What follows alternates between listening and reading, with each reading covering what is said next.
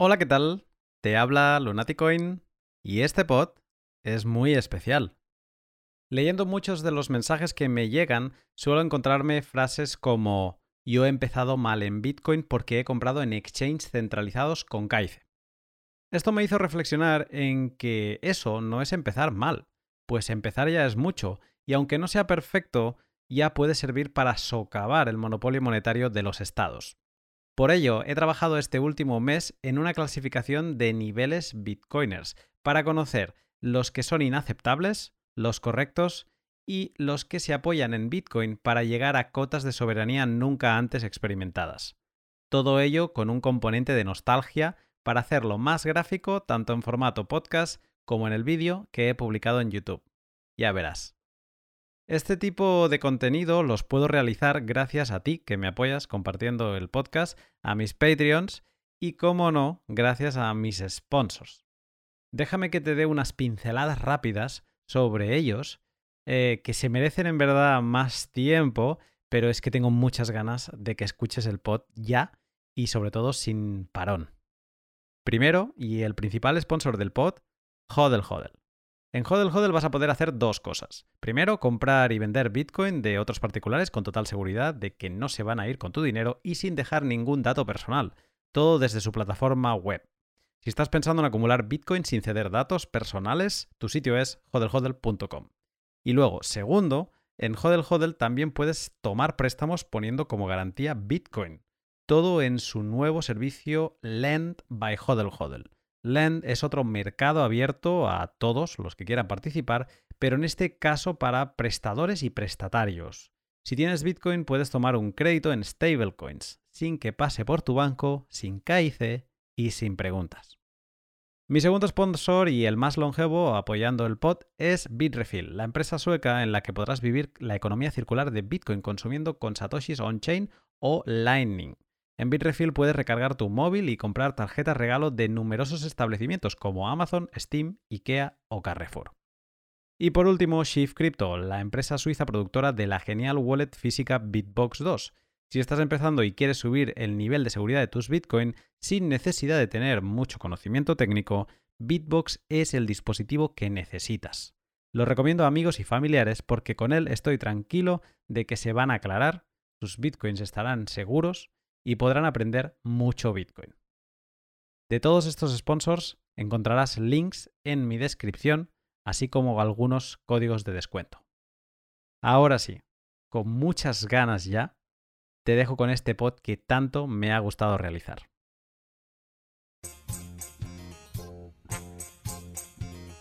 Bitcoin es un sistema descentralizado e incensurable de pagos internacionales, que para ser utilizado no requiere permiso de nadie. Es una capa robusta y resiliente en la que comunicar valor 24/7 365 días al año, algo así como un Internet del dinero. Pero su potencial no se queda aquí.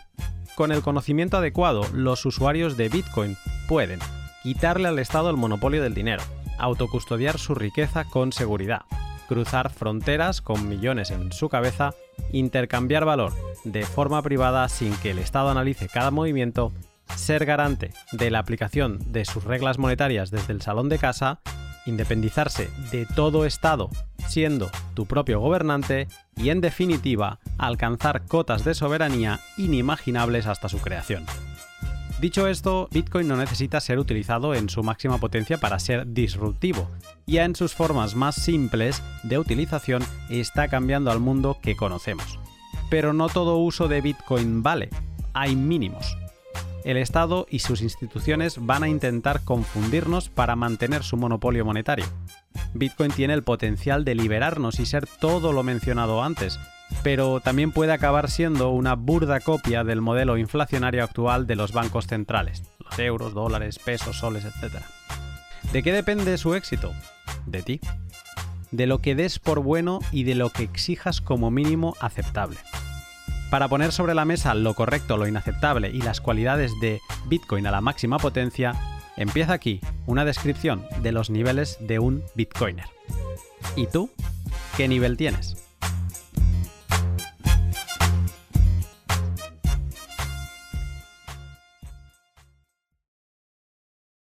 Nivel menos 1. no-coiner. Característica principal, no se relacionan con Bitcoin por desconocimiento o por deseo expreso. Si fueran un personaje de Dragon Ball, podrían ser la banda de Pilaf.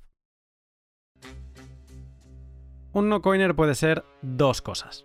Una persona que desconoce la existencia de Bitcoin y por lo tanto no se ha interesado por él, o también puede ser alguien que, aunque lo conoce, no ha decidido profundizar en él porque considera que no le afecta y está cómodo en su rutina diaria, o porque piensa que es una estafa al no tener respaldo de ningún tipo ni valor intrínseco. Aunque el primer tipo fuera muy común hace unos años, un no-coiner por desconocimiento cada vez es más escaso. Con la atracción que está teniendo la invención de Satoshi en los medios de comunicación generalistas, quedan pocas personas que no hayan escuchado qué es Bitcoin. En cualquier caso, ¿qué se están perdiendo?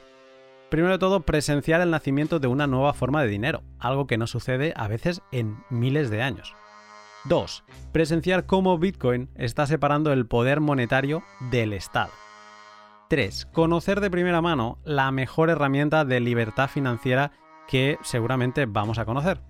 Y 4. Entender cómo los gobiernos nos roban con el impuesto invisible de la inflación y en definitiva abrir los ojos al absurdo dinero que llevamos en nuestros bolsillos en forma de papelitos de colores. ¿Vas a seguir permitiendo que los estados absorban tu poder adquisitivo?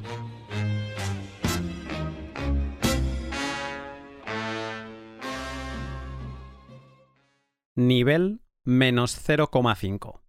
Bitcoiner de papel. Característica principal, creen tener Bitcoin, pero no. Si fueran un personaje de Dragon Ball, podrían ser Satán, padre de Videl y autodenominado Salvador del mundo. ¿Dónde habitan estos bitcoiners? En PayPal, Revolut y brokers de trading que venden bitcoin y criptomonedas. Un bitcoiner, entre comillas, un bitcoiner de papel, arrastra las comillas en su nombre al no tener la posibilidad de ser un verdadero bitcoiner. Los papeleros son aquellos usuarios que se relacionan con Bitcoin a través de aplicaciones o plataformas web que no permiten retirar los fondos a otras wallets. Son usuarios secuestrados por sus plataformas que creen tener Bitcoin, pero lo único que tienen es Bitcoin papel. Tener Bitcoin papel no es tener Bitcoin. ¿Qué riesgos asociados tiene este nivel? Si dependes de una plataforma, estás vendido.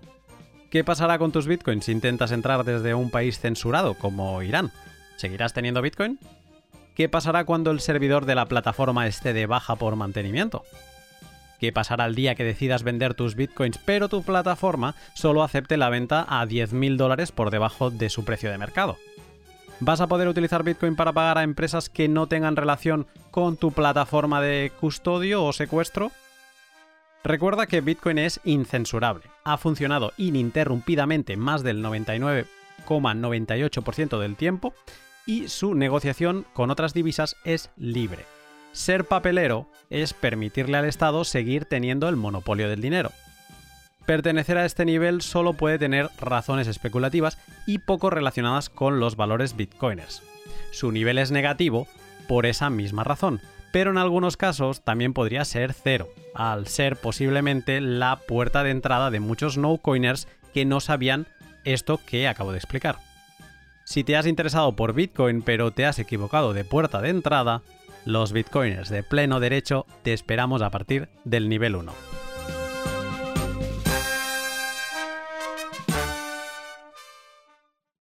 Nivel 0. Bitcoiner de custodio delegado. Característica principal, tienen Bitcoin, pero ceden su custodia. Si fueran un personaje de Dragon Ball, podrían ser Goku relajado comiendo arroz. ¿Dónde habitan estos Bitcoiners? En casas de cambio centralizadas como Coinbase, Kraken, Binance, etc. La palabra delegado viene del latín delegatus, prefijo de, que viene a significar de arriba hacia abajo, como de caer, decapitar o demolición, y el verbo legare, legar, mandar a alguien legalmente. Un bitcoiner de custodio delegado es alguien que tiene bitcoins en propiedad, pero ha delegado a un tercero su custodia. Pueden solicitar la retirada de fondos en cualquier momento, pero dependen de la aprobación de ese tercero para que su legítima propiedad se respete. Cuando delegas el custodio de tus bitcoins dependes de contratos comerciales y de un sistema de justicia con garantías. La confianza es necesaria y eso es algo que Satoshi trataba de evitar. Hemos propuesto un sistema de transacciones electrónicas que no dependan de la confianza. Creo que en este nivel se empieza a ser Bitcoiner porque existe la posibilidad de retirar los fondos y se está a solo un clic de hacerlo. Se es bastante Bitcoiner, pero no del todo. Si no posees en exclusiva sus llaves privadas, no son tus Bitcoins. ¿Qué riesgos plantea el custodio delegado? Primero, un riesgo operativo.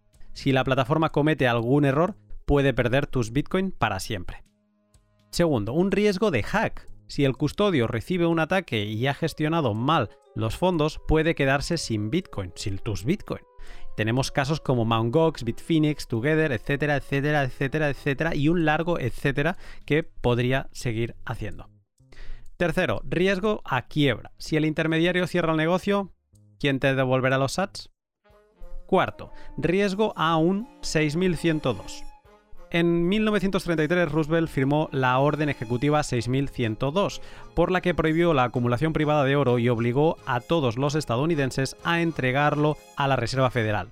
Los infractores de esta norma sufrirían multas de hasta 10.000 dólares o 10 años de prisión, o ambas penas en simultáneo, por si fuera poco. Eso es un riesgo real. Y en caso de, de una orden ejecutiva 6102, Mm, quién va a hablar por tus bitcoins, tú o esa plataforma. Y quinto, hay un riesgo de rehipotecación. Si estos servicios centralizados prestan tus bitcoins mientras están custodiados, están creando bitcoin de la nada. No solo servirá para distorsionar su precio en el mercado, porque reducirían, ¿no? Hay más bitcoin, pues baja el precio, sino que también correrás el riesgo de que la cadena se rompa y tú, como legítimo propietario, no acabes recibiendo tus Bitcoin. La custodia de Bitcoin no solo se cede en su compraventa a través de exchanges centralizados, hay otros servicios en los que de manera más o menos centralizada se ceden llaves privadas para obtener un servicio a cambio. Esto sería el caso de custodios Bitcoin como BitGo, Nox, eh, Prosegur, BBVA, etc o casas de servicios financieros como BlockFi, Leden, Celsius, etc. Si estás en este nivel, has de saber que tienes en tu mano la posibilidad de quitarle el monopolio del dinero al Estado. Estás a tan solo un paso. ¿Te animas a subir de nivel? Si decides quedarte en este nivel, no puedes relajarte tampoco toca estar informado semanalmente sobre el estado de tus custodios y sobre las nuevas ideas geniales que hayan tenido tus gobernantes para regular Bitcoin. Eso o aceptar de todas todas tu poca independencia y quedar supeditado por los deseos de otro. Recuerda, no confíes, verifica.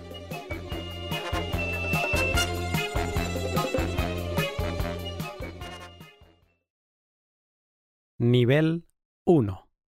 Bitcoiner de custodio soberano. Característica principal. Gestionan ellos sus claves privadas y las defienden con seguridad. Si fueran un personaje de Dragon Ball, podrían ser Goku en nivel 1 de Super Guerrero. ¿Dónde habitan estos bitcoiners?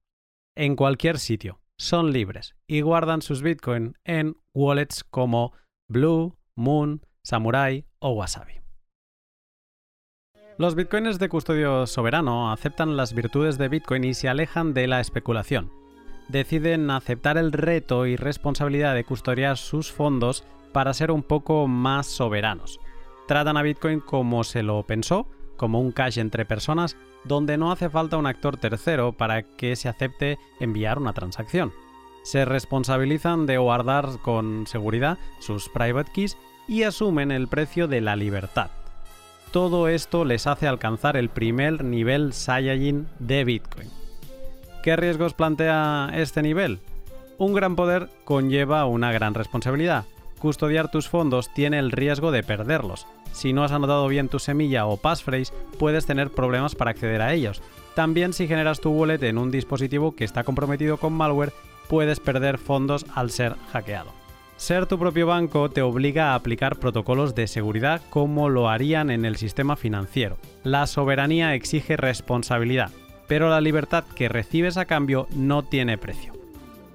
¿Vas a seguir utilizando Bitcoin como un sistema sin potencial? ¿O vas a tomar el control y a empezar a utilizarlo para cambiar el mundo?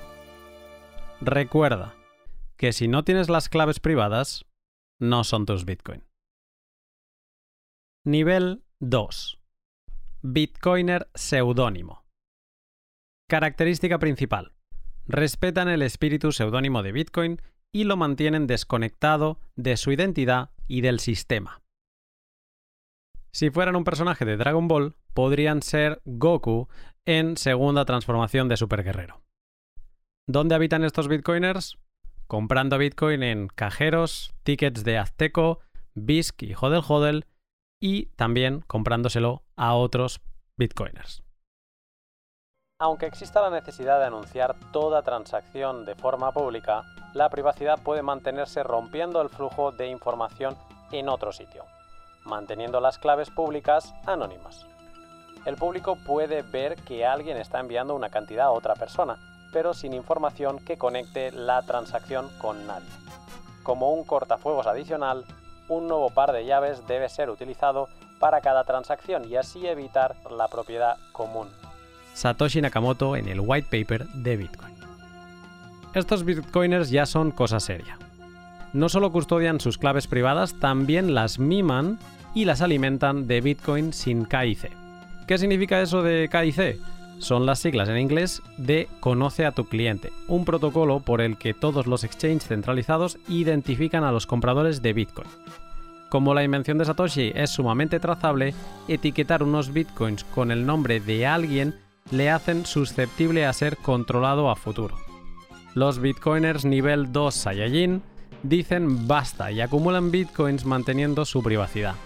Por ello acuden a sitios que no les piden en identificación para comprar bitcoin y se mueven dentro de la red mm, como sombras. Para que el sistema deje de drenarte en todo lo que haces, debes desconectarte de él. ¿Qué riesgos plantea este nivel? Pues no muchos, la verdad, porque son un poco los mismos que ya tenía el nivel 1. Seguramente algún riesgo adicional sea para aquellos que solo quieren desconectarse del sistema momentáneamente para luego volver. Si tu intención es comprar dólares o euros con tus bitcoins en algún momento futuro, seguramente estés mejor en el nivel 0 o 1. Comprar bitcoin sin KIC puede hacerte difícil ese retorno al mundo fiat, sobre todo si has mezclado en medio. Los riesgos del nivel 2 son los beneficios del nivel 2. ¿Hasta dónde quieres llegar? Recuerda algo muy importante. Un KIC no se puede deshacer.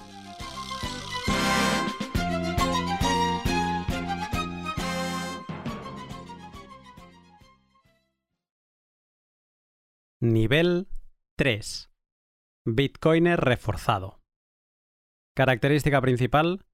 Participan de forma activa en Bitcoin ejecutando su propio nodo. Lo utilizan para conseguir la máxima privacidad y para reforzar las normas de consenso en las que ellos creen. Si fuera un personaje de Dragon Ball, sería Goku en Super Guerrero nivel 3. ¿Dónde habitan estos bitcoiners? En cualquier parte del mundo, pero siempre conectados a su nodo, ya sea un PC antiguo, una Raspberry, un Nodel, etc. Es posible que también los encuentres mezclando en Join Market, Wasabi o Whirlpool y practicando habitualmente coin control, etiquetando uchos, eh, stowaways, stonewalls y stonewalls por dos y otras muchas otras cosas que son tan interesantes como suenan. Estos bitcoiners son gente muy libre. Vayan donde vayan del planeta, solo necesitan una conexión a la red Tor para comunicarse con el protocolo de Bitcoin a través de su nodo. De hecho, solo se relacionan a Bitcoin si es a través de su nodo. También lo utilizan para buscar transacciones en su propio explorador y para verificar el estado de la mempool. No confían en nada ni nadie, solo en el código. Verifican lo que hacen y lo quieren todo de forma independiente. Antes de que me censures, me lo autohosteo. ¿Me censuras en Twitter? Me autohosteo un mastodón. ¿Me censuras mi web?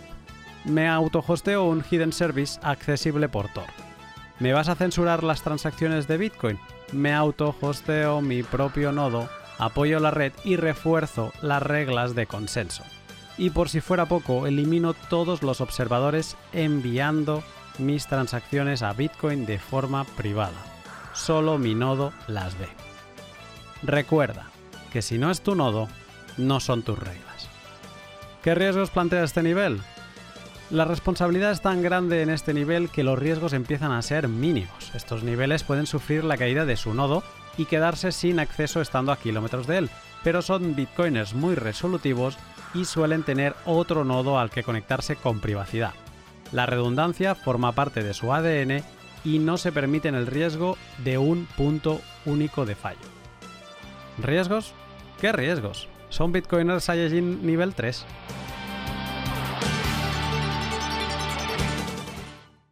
Nivel 4. Individuo soberano. Característica principal.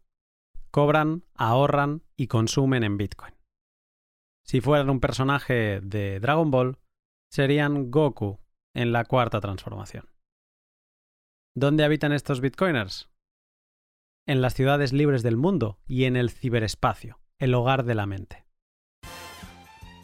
Los bitcoiners de este nivel son individuos que aceptan la responsabilidad de ser soberanos. Se preocupan de sus ingresos, su salud y su jubilación. No esperan nada de nadie y menos de un Estado. Gracias a Bitcoin se desconectaron del sistema por completo y ahora trabajan desde cualquier parte del mundo, cobran, ahorran y viven con Bitcoin. Viven de negocios construidos sobre los mismos valores bitcoiners de descentralización y soberanía, se han convertido en una parte activa del ecosistema aportando valor con educación o servicios. Bitcoin se convierte en la base de su sistema de vida y por ello su conocimiento sobre el mismo es muy profundo. ¿Qué riesgos plantea este nivel? Volvemos a estar en un caso de que sus riesgos son sus beneficios. Quizá al estar al 100% en Bitcoin están muy expuestos a su éxito o también a estar perseguidos por la legalidad aunque llegados a, esos extremos, seguramente deban preocuparse más los no-coiners que siguen oprimidos en su jaula de dinero de papel. Gobiernos del mundo industrial. Vosotros cansados gigantes de carne y acero. Vengo del ciberespacio, el nuevo hogar de la mente. En nombre del futuro, os pido en el pasado que nos dejéis en paz. No sois bienvenidos entre nosotros, no ejercéis ninguna soberanía sobre el lugar donde nos reunimos. No hemos elegido ningún gobierno ni pretendemos tenerlo, así que me dirijo a vosotros sin más autoridad que aquella con la que la libertad siempre habla. Declaración de Independencia del Ciberespacio de John Perry Barlow.